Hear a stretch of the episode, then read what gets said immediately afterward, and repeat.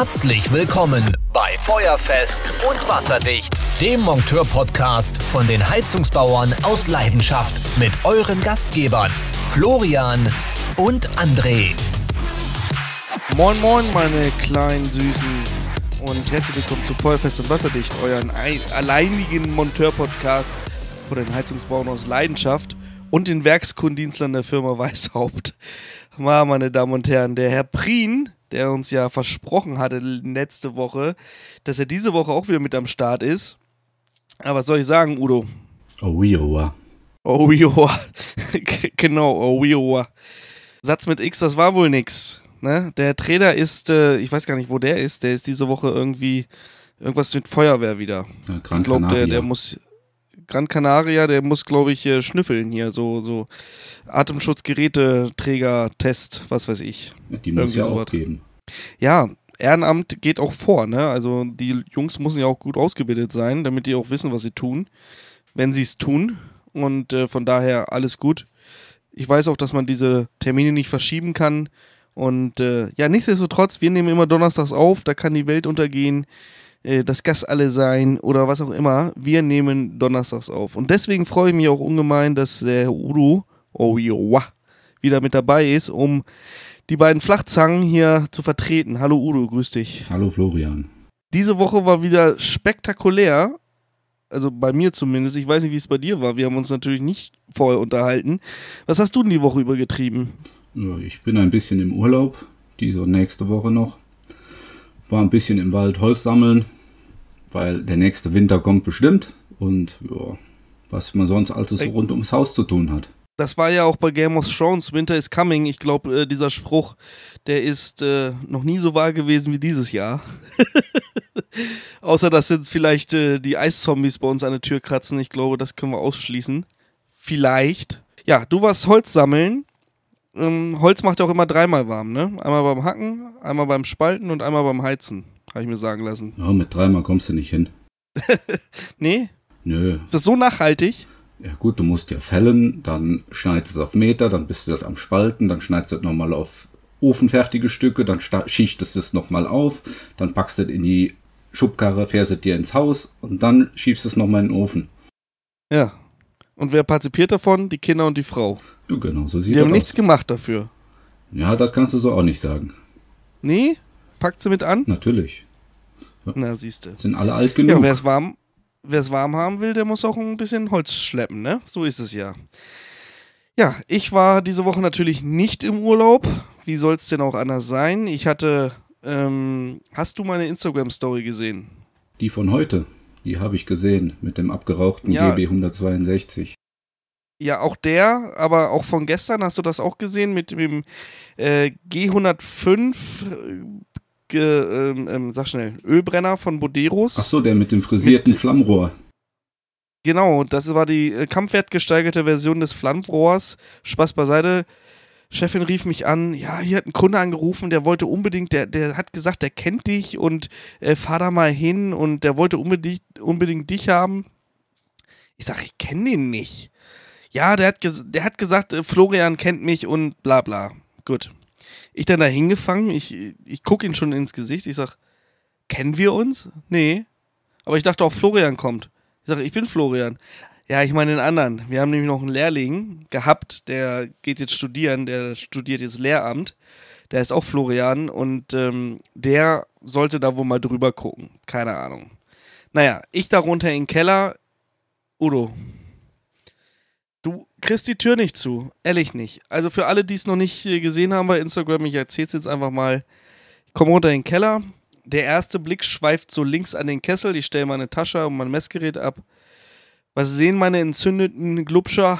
Ja, da hat's doch einer geschafft, tatsächlich ein Halbzoll Zapfventil ohne Rohrbelüfter, ich will ja detailreich sein, ins Sicherheitsventil reinzudrehen. Ja, der Klassiker. Der Klassiker. Ja, wenn Sicherheitsventil tropft, dann muss man da irgendwas reinstecken, damit es dann nicht mehr tropft, richtig? Ja, genau. Und wenn du dann mal das Wasser brauchst, kannst du die Gießkanne drunter halten. So nämlich. Das ist, das ist doch eine optimale Lösung. Ich weiß gar nicht, warum die Hersteller nicht schon vorher drauf gekommen sind. Gut, da habe ich den ersten, die erste Midlife Crisis bekommen. Dann bin ich weiter, mein, mein Blick schweifte dann weiter, erstmal an den Ölfilter, der verrußt, äh, verrußt sag ich schon, verrammelt und dicht mit Schleim und Schlamm und alles mögliche, was da so rumkreucht im Öl. Äh, also das Ding war pechschwarz. Gut. Da war meine erste Vermutung, ich habe ja noch gar nichts anderes gesehen. Habt ihr Öl? Ja, haben wir noch. Zweieinhalbtausend Liter. Okay ich den Entstörknopf gedrückt. Also du gehst ja nicht davon aus, wenn du so eine Anlage siehst, dass, dass das Ding so schlecht ist. Ich den Entstörknopf gedrückt und der Brenner ging an. Hat sich ein bisschen komisch angehört, aber er ging an. Dann habe ich aber irgendwie was gesehen, dass da irgendwas Schwarzes hinten an der Wand so hochwaberte und habe dann gesehen, dass hinten die Revisionsöffnung rausgeflogen ist. Aber nicht, als ich die gestartet habe, muss vorher passiert sein. Ich dann vier Schrauben gelöst, Brenner abgenommen, also ne, Brennerteil da. Flammenrohr war quasi nur noch halb da. Also das habe ich auch noch nicht gesehen. Dann mache ich die Kesseltür auf. Ich sage, wer hat denn hier die, die, die, das Flammenrohr rausgenommen? Weil das war schon ein keramisches Flammenrohr. Ich sag, da muss doch irgendwer die Scherben rausgenommen haben. Hier war keiner dran. Ich sag, verarschen Sie mich nicht. Irgendwer hat hier dann rumgefummelt, hat das Flammenrohr kaputt gemacht und die Scherben aus dem Kessel genommen. Weil die Keramik verbrennt nicht. Da kannst du noch so viel Öl reinknallen. Die Keramik verbrennt nicht. Die Scherben würden drinnen liegen. Richtig, Udo? So sehe ich das auch. Also ich gehe mal davon aus, das Ding ist irgendeinem mal runtergefallen. Scherben zusammengekehrt, Flammenrohr wieder rein und äh, nach mir die Sinnflut. So. Da, dann habe ich mir das Mischsystem angeguckt. Das sah aus, als wenn die Ratten gefressen hätten. Ja gut, ja. das ist ja Standard. Dann habe ich schon, da hätte ich, ja, das ist Standard, wenn der schlecht eingestellt ist, der Brenner. Ja, das so. ist äh, Metal Dusting, das hast du bei den Dingern ja häufiger mal. Das hat nichts mit dem Einstellen zu tun. Okay. Dann habe ich schon meinen, meinen Chef angerufen. Ich sage, Stefan, du musst hierher kommen. Ich kann das hier nicht entscheiden, was wir hier noch machen. Und dann war, hat mich aber nochmal die Neugier gepackt. Und dann habe ich doch nochmal den Speicherdeckel aufgemacht. Sowas Vergammeltes und sowas Verrostetes äh, in der Zeit hat dann auch schon, der, also der Junior hat mir die Tür aufgemacht, hat dann seinen Vater geholt. Dann habe ich mal Klartext gesprochen. Ich sage, das geht hier so nicht. Ihr könnt hier nicht einfach die Anlage seit 2015, das habe ich dann im Kundengespräch rausgefunden, seit 2015 so laufen lassen. Und äh, das geht hier so nicht. Da ist eine Sicherheitseinrichtung, die wurde manipuliert. Das Flammrohr, das ist hier alles verrußt bis nach Mappen. Ja, der Schornsteinfeger hat gesagt, das ist in Ordnung. Ich sage, das kann nicht sein. Ganz ehrlich, entweder habt ihr denn die Tür nicht aufgemacht oder ihn bestochen. Das kann nicht sein. Das geht nicht. Hast du da mal Rußbild gezogen? Weil ich vermute mal, das wäre dann noch der erste Blau. Willst du mich verarschen, Mann? Das Flammrohr ist im Arsch. Was soll ich denn da für ein Rußbild ziehen? Ich habe die Tür wieder zugemacht und habe gesagt, mein Chef kommt. ich ziehe doch ein Rußbild. Meinst du, ich habe den repariert? Nee, aber ich hätte da mal für Spaß ein Rußbild gezogen. Das ist wahrscheinlich der erste Blaubrenner, der auch rußt. Also mit Sicherheit nicht der erste Blaubrenner, der rußt, aber einer, ja, auf jeden Fall würde der rusen. Das Lustige an der Geschichte, ich habe dann mit meinem Chef heute Morgen da über die Anlage gesprochen. Und der hat dann, äh, ich habe ihm gesagt, was hast du denn mit dem Sicherheitsventil? Ja, ich habe versucht, den Zapfhahn da rauszudrehen. Dabei ist mir das Sicherheitsventil an der Lötnaht abgebrochen. Da habe ich den Keller geflutet. Sauber. Das ist wieder Klassiker. dieser Punkt, ne? Fass nichts an, mach ja nichts, lass die Finger davon, geh wieder geh wieder. Einfach, einfach nicht gesehen. Ich, ich war nie hier, ich habe das nie gesehen. Rufen Sie mich anders an. Ein alter Kollege aus meiner alten Firma hat immer gesagt, Leupelt, fass nichts Altes an. Ich muss Ihnen recht geben. Eine weise, äh, ein weiser Ratschlag eines weisen Kundendienstmonteurs. Man sollte es doch beherzigen. Also wie oft habe ich denn schon gekotzt, wenn ich zum Beispiel Wartungshähne geschlossen habe unter dem Gerät, die dann auf einmal angefangen haben zu tropfen oder aber noch viel schlimmer richtig angefangen haben zu pissen. Kennst du sowas? Das ist sehr schön. Das ist der Klassiker. Gibt es sowas bei Weißhaupt auch? Habe ich bis jetzt noch nicht gehabt. Aber ich muss ja auch nicht an die Wartungshähne. Ach, die, ah, das ist das Geheimnis. Sehr gut. Das ist halt, ja. ne? Lass die Finger davon. Das hat vorher funktioniert, dann funktioniert es danach auch. Lass die Finger davon, das ist alles gut. Seit ich die Finger ja. davon lasse, funktioniert das alles. Hattest du denn in deiner Berufskarriere denn auch mal solche Anlagen, wo du einfach nur die Hände über den Kopf zusammengeschlagen hast und hast gesagt, ich weiß nicht, wie es hier weitergeht, aber ich versuch's, äh, ihr könnt es mal ohne mich versuchen? Nee, ehrlich gesagt noch nicht, da ich in bisher noch keiner Firma gearbeitet habe, wo mir großartig Fremd Fremdkundschaft aufgenommen haben. Und da war das dann, äh, hielt sich das halt alles in Grenzen. Eigentlich machen wir das ja auch nicht. Ja, außer irgendeiner sagt, ich kenne den Florian. So, das war halt the magic keyword für meine Chefin, die dann einfach gesagt hat, ach, wenn du Florian kennst, na, dann kommt er auch vorbei. Ja, Klassiker. Scheiße nämlich. Naja, was aus der Anlage geworden ist, weiß ich nicht. Ich glaube, da kommt eine neue rein. Also ich würde die nicht reparieren, wenn mein Chef sich da jetzt breitschlagen lässt. Von mir aus, ich repariere sie nicht. Kann sich die Uhr nachstellen, kann er sich selber 15 Stunden da unten in den Keller hängen und das, das, also allein der Speicher, da war nichts mehr zu reparieren. Die Schrauben oben, das war nur noch Blätterteig. Den kannst du nur austauschen. Und, und, und ich fange nicht an, in den Trinkwasserspeicher irgendwelche neuen Gewinde reinzuschneiden. Wie bescheuert müsste ich denn eigentlich sein, dass ich das mache? Ja, das kannst du eh Damit, haken. weißt du, mit so einer Reparatur würde ich auch noch die, die Faulheit der Kunden be belohnen, ja, so nach dem Motto, ach, ich brauche sieben Jahre keine Wartung, da kommt schon ein Blöder und repariert die Scheiße auch noch. Ja, das ist halt, äh, guck mal, wie viel Geld der in, der Jahr, in den Jahren an der Wartung gespart hat. Das wäre schon mal ein Speicher gewesen. Auf jeden Fall. Ne? Katastrophe, kann ich nicht nachvollziehen und ich würde auch, also ich, ich hoffe nicht, dass das jemand war, der vom Fach ist und diese Anlage da so, also da, das kann ich mir A nicht vorstellen und B wäre, wenn ich den erwische, den, der, der könnte drei Tage nicht laufen, weil ich ihn so den Arsch versohlen würde. Also, das glaubst du aber. Unglaublich. Ja. Gut, also hast du keine solche Anlagen, das ist natürlich schade, weil da hättest du es jetzt erzählen können, da hätten wir ein bisschen Gesprächsstoff. So ist es hier wieder eine One-Man-Show. Erzähl doch einfach mal was. Irgendwas Lustiges. Ich meine, du bist ja auch schon äh, mindestens sieben Tage im Job. Ich hätte mal eine Frage an dich. Aufgrund, äh, da meine Tochter ja jetzt die Ausbildung angefangen hat, auch als Azubine im SHK-Handwerk, äh, wie handhabt ihr das bei Lehrlingen unter 18 mit den Arbeitszeiten? Naja, so wie das Jugendschutzgesetz das hergibt, ne? Ja, aber fährst du nach Punkt 8 Stunden deinen Azubi dann auf die, Bau äh, auf die Firma, dass der dann nach Hause kann, oder? Müssen wir ja. Was willst du machen? Willst du ihn auf der Baustelle stehen lassen? Nee, das nicht. Aber ich meine, wird dann. Andersrum gefragt, was passiert, wenn du es nicht machst? Keine Ahnung. Also ich meine, das liegt ja dann wahrscheinlich auch so ein bisschen an den Erziehungsberechtigten, ob die dir dann da anfangen. Strikt draus drehen, ja, ne? Eben. Ja, schwierige Sache. Also natürlich nach Punkt acht Stunden. Also bei mir würde es tatsächlich klappen, weil ich äh, nur acht Stunden am Tag arbeite, tatsächlich.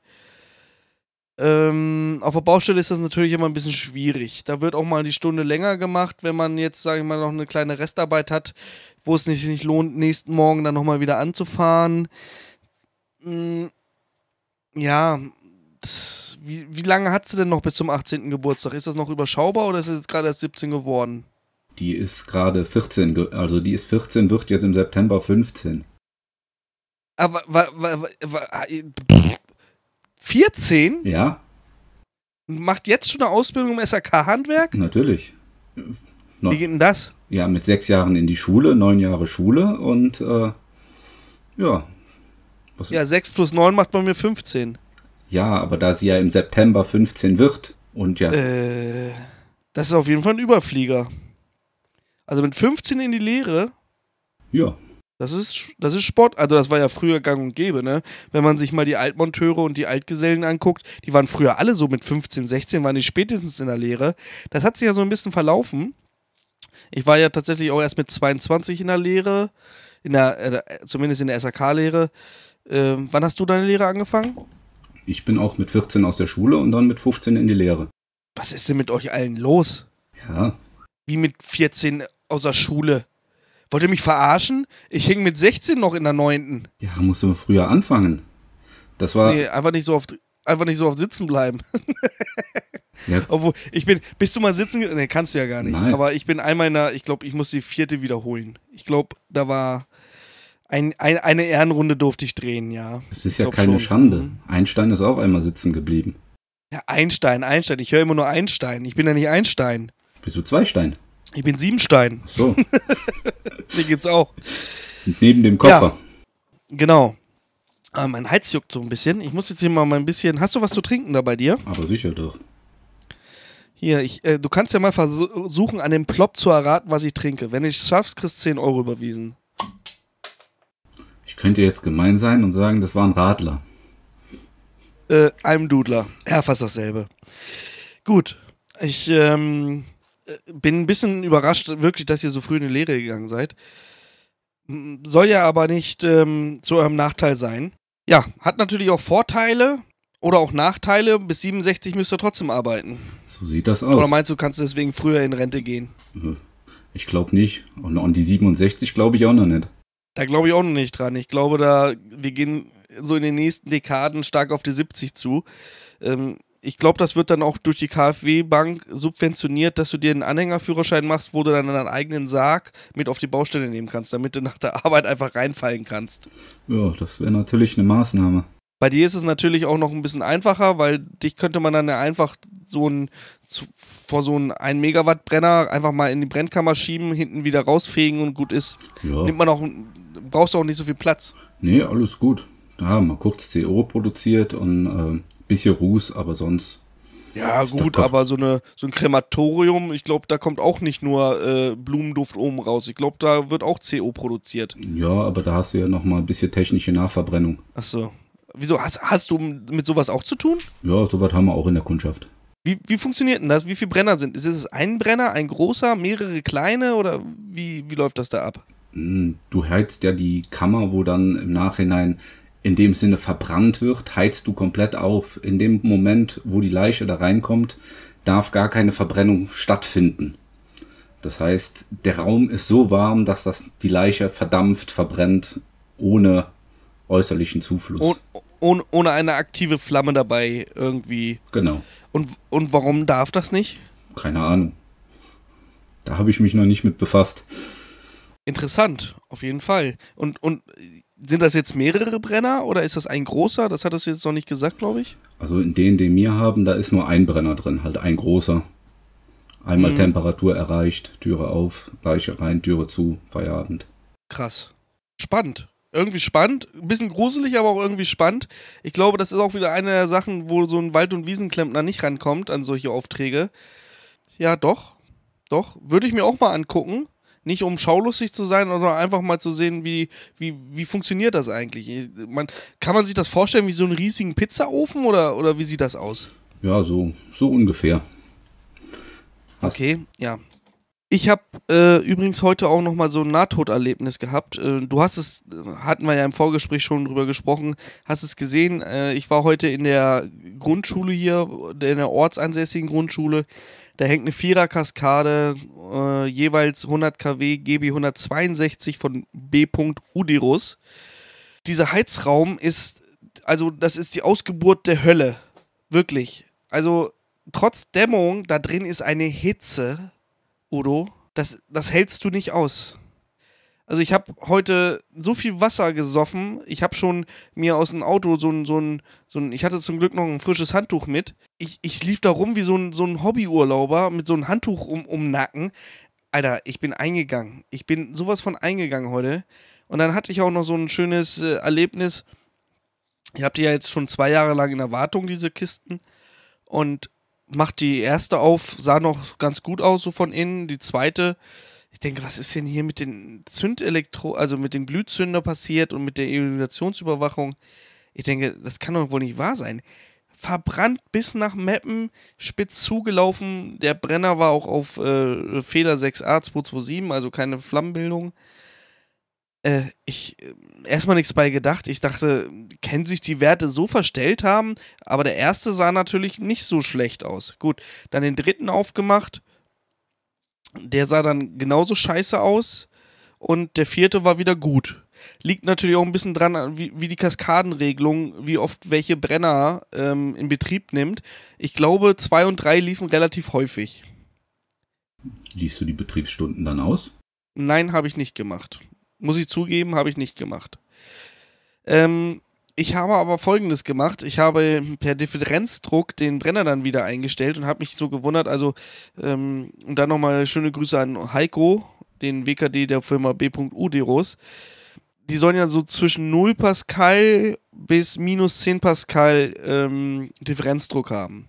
Ich schließe mein Uromanometer an und messe tatsächlich knappe 3, minus 43 Pascal. Ist ja fast gar nicht daneben na, fast gar nicht, geringfügig. Ich musste auch nur einen Millimeter drehen, dann hat das wieder gepasst. Da musst du natürlich der Sache ein bisschen auf den Grund gehen. Wie machst du das? Ja, die üblichen Verdächtigen erstmal einen Gasdruck messen. Ich dachte, mein, mein Messgerät fliegt mir gleich um die Ohren. Ey, 52 Millibar Ruhedruck, 47 Millibar Fließdruck. Jo, ist beim Erdgas ja jetzt nicht unbedingt äh, das, was du haben möchtest in der Hausinstallation. Nee. Und, und vor allen Dingen, du musst ja auch sofort diese Anlage stilllegen. Ne? Maßnahmen ergreifen und dann kannst du es äh, wieder in Betrieb nehmen. Maßnahmen habe ich ergriffen, ich habe die Stadtwerke angerufen, die sind da angetanzt, haben dann den Gasdruckregler äh, umgebaut. Also da konnte man irgendwelche, ich meine, die Dimension für eine Viererkaskade, 400 kW, das sind ja jetzt keine 28er Kupferleitungen, sondern geht schon ein bisschen mehr Gas durch. Da kann man wohl an den Druckregler irgendwelche Federn austauschen oder ich habe keine Ahnung. Ich frage mich nicht. Irgendwas, der hat eine halbe Stunde rumgebastelt, danach hat es gepasst. Ja, Anlage wieder in Betrieb genommen, nach äh, der Anleitung wieder eingestellt auf minus 5 Pascal. Den Wert nehme ich immer so ein bisschen an und läuft. Jetzt bin ich mal gespannt, wie es nächstes Jahr aussieht. Aber das ist natürlich wieder, also 50 Millibar, das ist schon eine Hausnummer. Wenn die, also, was kann denn da passieren? Können die Gasarmaturen einen, äh, einen vor den Arsch kriegen oder, oder was, was ist jetzt das Schlimmste, was passieren kann, Udo? Ich kann dir das ja jetzt nicht genau sagen, was Buderus da für Gasarmaturen drin hat. Weil ähm, bei uns die Gasarmaturen an den Brennern, da sind wir, reden wir von einem Bereich Eingangsdruck 300 Millibar, ist kein Ding. Ja, aber doch nicht bei 100 kW. Mm, nee, die wollen halt auch ihre 25, 25 Millibar Maximum. haben. Ja. Ja. Auf der Ähm. anderen Seite 50 Millibar hast du bei den Flüssiggasausführungen auch. Also das ist jetzt nichts, wo ich mir großartig Gedanken machen würde. Ja, auf jeden Fall ist der, wird der Wärmetauscher ja überfeuert, ne? Ja. Also du hast ja wesentlich mehr Leistung, als das Gerät eigentlich kann, So sieht das was aus. man ja auch an den Elektroden gesehen hat. Aber der Wärmetauscher war sauber. so viel kann ich sagen. Der hat wahrscheinlich so, so heiß verbrannt, dass die Dreckpartikel gleich wegge weggeschmolzen sind. Ist der Wärmetauscher direkt katalytisch geworden. So, irgendwas wollte ich sagen. Ach so, apropos Gasarmaturen Boderos. Also Boderos hat sich, glaube ich, schon mit jedem Hersteller versucht. Also Tandem, SIT, ähm, was gab's noch? Honeywell gibt's noch, haben sie auch. Dunks? Äh, und, oh, was? Dunks? Dunks haben sie auch, ja. Also die haben alle, alle möglichen Gasarmaturenhersteller schon durch. Das ist auch immer sehr schön, wenn du gerade vor so einem G134 hockst, wo noch irgendeine Gasarmatur drin ist. Ich glaube, die werden jetzt immer ausgetauscht gegen eine Tandem 430. Ähm, und wenn die vorher nicht drin war, dann musst du die Kiste umrüsten. Dauert dann halt auch wieder ein bisschen und ach, das ist alles scheiße. Naja, aber was soll's. Die haben halt auch in den Jahren dazugelernt und ähm, irgendwann werden sie wohl mal dahinter. Aber was mich ein bisschen nervt, ist gerade bei den neuen Geräten, GB172i, das ist ja die neueste Variante von dem 172er, dass die da zwei verschiedene Gasarmaturen verbauen. Und bei Boderos, und da habe ich mich so, so dermaßen aufgeregt, da hätte ich den, also den Produktchef durchs Telefon ziehen können. Pass auf, ich bin in der Wartung gewesen und will den GB 172 einstellen. Und ich kenne das so, dass für die Kleinlast hast du immer eine Einstellschraube, die hinter einer Abdeckkappe ist. Kannst du mir folgen? Das heißt, du drehst mit einem Linksdreh die Abdeckkappe ab, wo sich unter eine Einstellschraube befindet, wo man die Kleinlast einstellen kann. Ich würde fast behaupten, das ist fast bei jedem Hersteller so. Also zumindest war das bisher an jeder Gasarmatur, wo ich dran war, so, dass du erstmal eine. Abdeckung wegmachen musstest. So, dann komme ich zu so einem 172er. Achte natürlich auch nicht drauf, was da für eine scheiß Gasarmatur drin ist. Das ist mir auch relativ scheißegal, solange die Kisten laufen. Und will den einstellen und drehe so im Gedanken mit meinem Schraubenzieher nach links.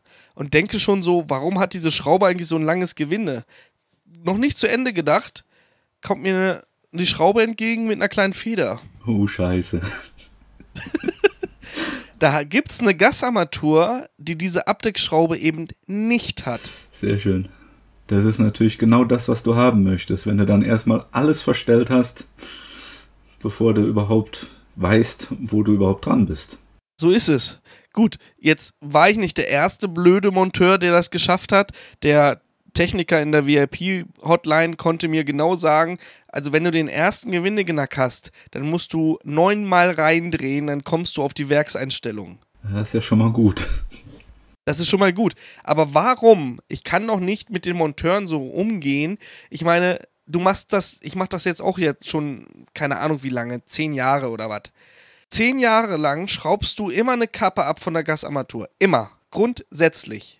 Ja. Es gab beim G134 eine Gasarmatur, da war das auch nicht so. Da war das aber so, dass die Einstellschraube, du musstest die Gasarmatur quasi ausbauen, um da ranzukommen. Richtig beschissen gemacht. Ähm, du kannst doch nicht davon ausgehen, dass jahrzehntelang die Monteure immer eine Abdeckschraube abnehmen müssen und dann kommt so ein und meint, ach, die, die, die, die 1 Cent, die können wir uns sparen und macht dann direkt die Einstellschraube nach vorne. Ohne Abdeckkappe. Ja, weißt du was? Ey, da kannst du doch, da kannst du dir doch nur die Karten legen. Ja, weißt du, was so eine, so eine Abdeckschraube kostet? Keine Ahnung. Ja. Null Komma. Ja. Wahrscheinlich Centbereich. Aber damals in den, 60, äh, in den 70er Jahren haben sie bei Peugeot am Kabelstrang an zwei Zentimeter Kabel gespart. Wenn du dann mit fünf Mann auf der Rücksitzbank gesessen hast, hast du den Kabelstrang durchgehauen und dann ist dein Auto stehen geblieben. Du verarscht mich. Nein, Tatsache. Welcher Peugeot war das? Keine Ahnung. Das ist auf jeden Fall eine Story, die erzählt mein Vater immer wieder gerne. Warum er nicht gerne, Wusstest du, dass es, ja? warum er nicht gerne an französischen Autos schraubt. Ja. Wusstest du übrigens, dass es ein Auto gibt, was genauso schnell rückwärts wie vorwärts fahren kann? Ja, DAF Variomatik. Sehr schön. Der Klassiker. Wer kennt ihn nicht? Müsste auch aus den 70ern kommen, oder? Irgendwie so da die Kante. Mhm. Sehr schön. Man, man sieht und hört, du kennst dich aus.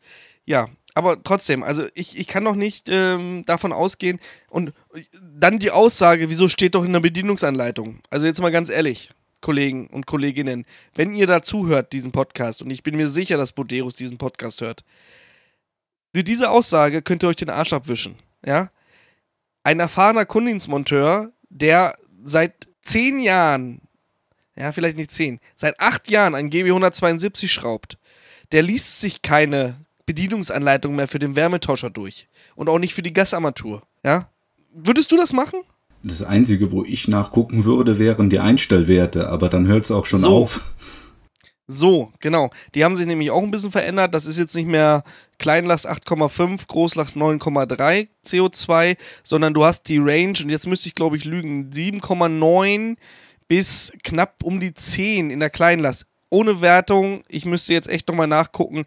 Ich stelle sie trotzdem immer auf 8,5 Kleinlast, 9,3 Großlast ein. Das ist das, wo die Boderos-Kisten da muss man ein bisschen aufpassen. Also nicht alle sind ja über CO2 einstellbar, sondern viele halt über Differenzdruck. Dazu gehört der 162er, der GB 112, ähm, der 142er.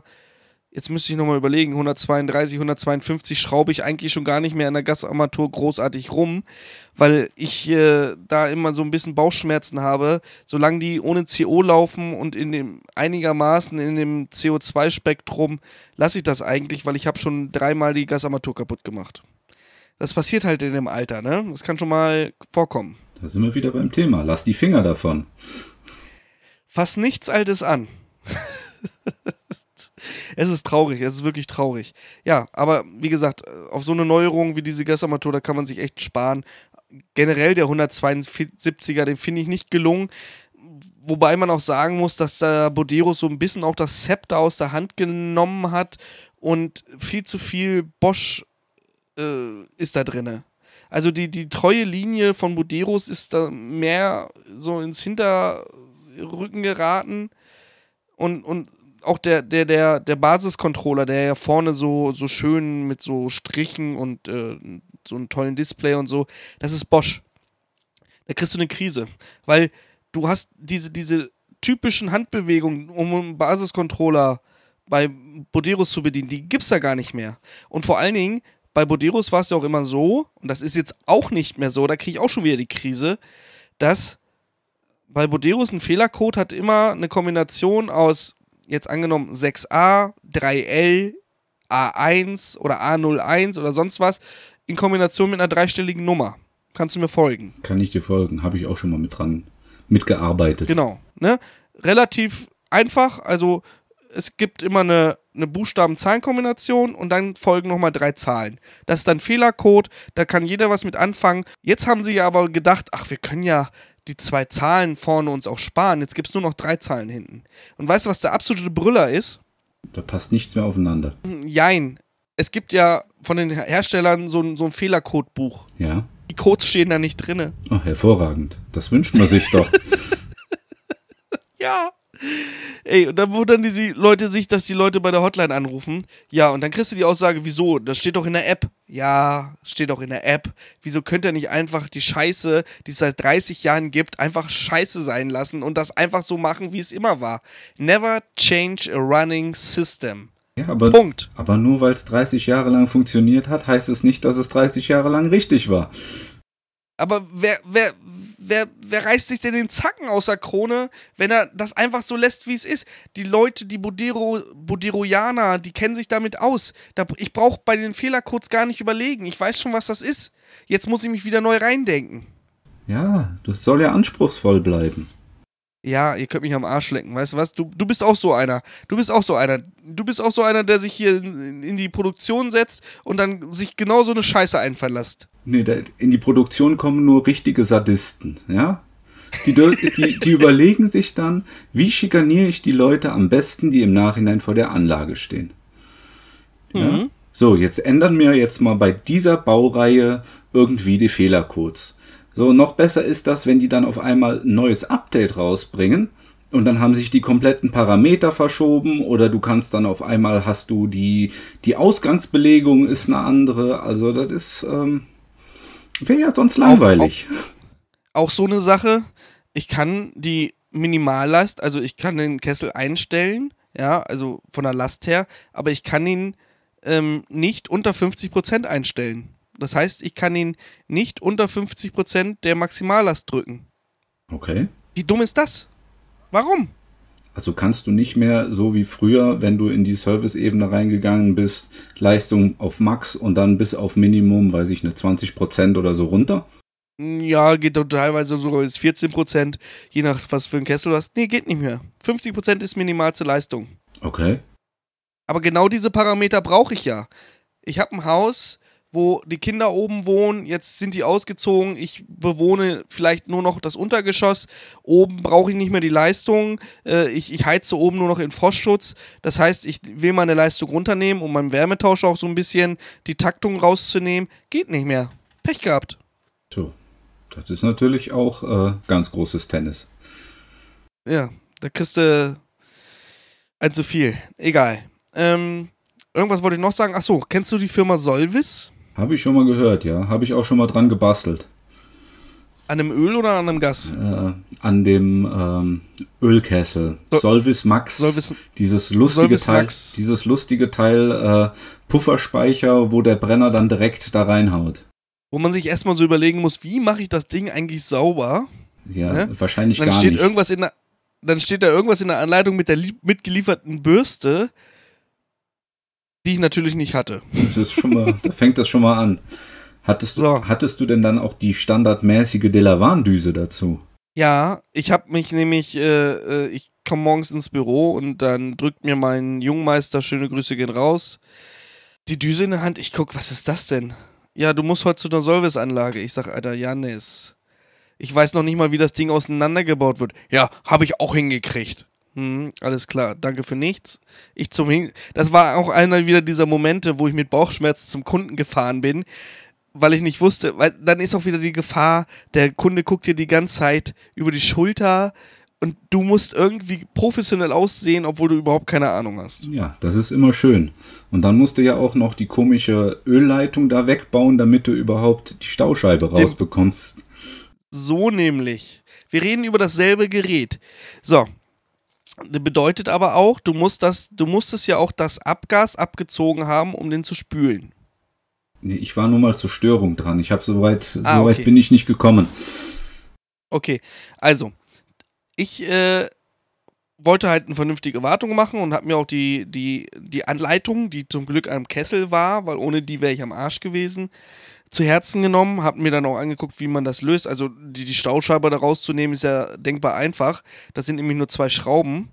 Die muss man noch nicht mal rausdrehen. Ich glaube, das ist ein Bajonettverschluss.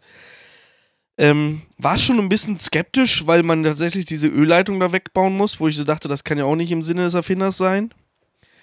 Und wollte dann das Abgas äh, entfernen, weil das da drin steht, dass man ja den durchspülen soll, den Wärmetauscher und ziehe so das Abgas ab und ich kämpfe da schon und kriege das nicht abgezogen. Habe ich einen Kunden geholt, habe ich erstmal WD-40 oben reingeschmiert, dass die Lippe mal so ein bisschen geschmeidig wird, ziehe das ab und ziehe gleichzeitig das Teil aus dem Wärmetauscher, also aus, ne, aus dem Anschluss für das Kondensat, abgefressen, als wenn da eine Horde Mäuse dran rumgeknabbert hätte. Oh, sehr schön. Total im Arsch. Kesselratten. Zwei Monate vorher war der, Wärme, äh, der, der Schornsteinfeger auch mal wieder da. Hat es wahrscheinlich aber nicht äh, ja gut, Ringspaltmessung, weiß ich nicht. Das ist ja so eine, nur so eine Plastikkiste, die da so drumrum gestellt ist, sage ich jetzt mal. Ob man das dann so direkt misst, weiß ich nicht. Keine Ahnung. Du, das ist ja. Das ist ja mehr oder weniger an allen Ecken und Kanten offen. So dicht ist die Kiste, glaube ich, auch gar nicht, dass du da alles wirklich messen kannst im Nachhinein. Ja, nee, braucht man ja auch gar nicht, weil der Ringspalt, ähm, der, der, der Brenner kriegt ja mittels eines Aluschlauches direkt die Luft über das LRS rein. Das heißt, der, der, der Brennraum an sich, also da, wo der Brenner drin ist und die Ölpumpe und so, hast du nicht gesehen, der hat ja mit der Verbrennungsluft gar nichts zu tun. Na, ist schon ein bisschen her. Ist, ist, schon ein bisschen her, wo ich da dran gewesen bin, deswegen verzeih naja, auf jeden Fall ist das auf jeden Fall ist das Ding im Arsch. Und ähm, ja, jetzt muss es ausgetauscht werden. Jetzt warte ich auf Ersatzteile und dann will ich das Ding mal einmessen. Und da wurde mir auch schon gesagt, übrigens eine sehr gute Hotline bei Solvis. Also da muss ich mich wirklich bedanken. Sehr kompetente Leute hatten auch Verständnis, dass man vielleicht nicht unbedingt jeden Tag an Solvis rumschraubt. Ähm, aber der sagte mir, Leupelt, warten Sie noch ein wenig, lassen Sie das Wetter ein bisschen abgekühlt sein. Der Kollege, der Kunde hat, äh, ich glaube, drei oder vier Kollektoren auf dem Dach. Er hat nämlich gesagt, wenn der Pufferspeicher, wo der Brenner ja drin ist, mhm. mehr als 70 Grad hat, kriegst du den Brenner nicht ans Laufen. Mhm. Ist gesperrt. Ist wieder wie mit deiner Kirsche. Wie mit meiner Kirsche. Genau, mit der Kirsche. Ja, ist gesperrt. Das heißt, ich müsste mir quasi. Pff, ja, was mache ich denn da? entweder reiße ich bei 30 Grad im Schatten alle Heizkörper auf und lasse den Puffer eine Stunde leer nuckeln, was natürlich denkbar schlecht ist und der Kunde wird da mit Sicherheit auch nicht sehr zufrieden sein. Oder ich warte einfach, bis es ein bisschen kälter geworden ist. Wie würdest du es machen? Lass mal zwei Stunden lang warm Wasser laufen. Freut er sich auch? Ja, ich kann mir auch zwei Stunden lang ins Knie schießen. Ich sag mal, solange er ja noch keinen keine Heizung oder beziehungsweise den Ölbrenner nicht braucht, solange ja noch die Energie vom Dach kommt, würde ich mir das auch schenken. Ja, die, die, die Solvis-Anlagen, die sind, was das angeht, ja auch sehr effizient. Ne? Dadurch, dass sie ja auch eine Trinkwasserstation damit dran haben. Also das System an sich, falls ihr es nicht kennt, könnt ihr euch gerne mal angucken. Solvis Ben, Solvis Max, Solvis Lea, so heißt die Wärmepumpe. Ähm, soll jetzt hier aber kein Werbepodcast werden. Ähm, das System an sich ist sehr, sehr gut. Ein bisschen verbastelt, gerade der, der, der Ben, das ist noch die erste Ausführung. Ähm, aber ich habe bei einem Werksbesuch auch schon gesehen, wie sie die neuen aufbauen. Das sind schon, also da sind schon ein paar Sachen verbessert worden. Ein bisschen wartungsfreundlicher auf jeden Fall also an, an, sich, wenn man sich da so ein bisschen reinfuchst, ist der, ist das, sind die Solvis-Kisten absolut zu gebrauchen. Gut, dass du da jetzt so eine komische Düse brauchst, die ich auch zum ersten Mal in meinem Leben gesehen habe, ist natürlich eine Sache. Hat auch keiner auf dem Auto. Hast du so eine Düse auf dem Auto? Wie heißt die Firma? Delalan? De Delalan? Delavan habe ich nicht. Ich habe Monarchdüsen auf dem Auto. Was, was können die, was andere Düsenhersteller nicht können? Keine Ahnung, also ich gehe mal davon aus, das hat mal wieder irgendwas mit, dem Sprüh, mit der Sprühcharakteristik zu tun, dass die da anders ist. Du, angeblich sollst du ja auch von Danfoss die Düsen verwenden können im Notfall. Aber es wird schon seinen Grund haben, warum die Delavan vorschreiben. Ja, was natürlich im Service echt scheiße ist, weil wenn da mal ein Monteur rankommt, der nicht unbedingt, so wie ich, mit Solvit zu tun hat, kann ich den Kunden ja nicht helfen. Ja, ist immer schwierig ich wüsste auch gar nicht, also ich glaube nicht, dass der Arbex um die Ecke diese Delavan-Düsen hat. Keine Ahnung. Wahrscheinlich ist das wieder so ein Weilmann und Schanz oder OEG-Produkt. Keine Ahnung. Ich weiß es doch auch nicht. Ja. Hast du dich denn ein bisschen auf den Podcast vorbereitet? Hast du einen Klugschiss der Woche? Nee, einen Klugschiss der Woche nicht, aber dafür habe ich mir einen Witz einfallen lassen. Oder.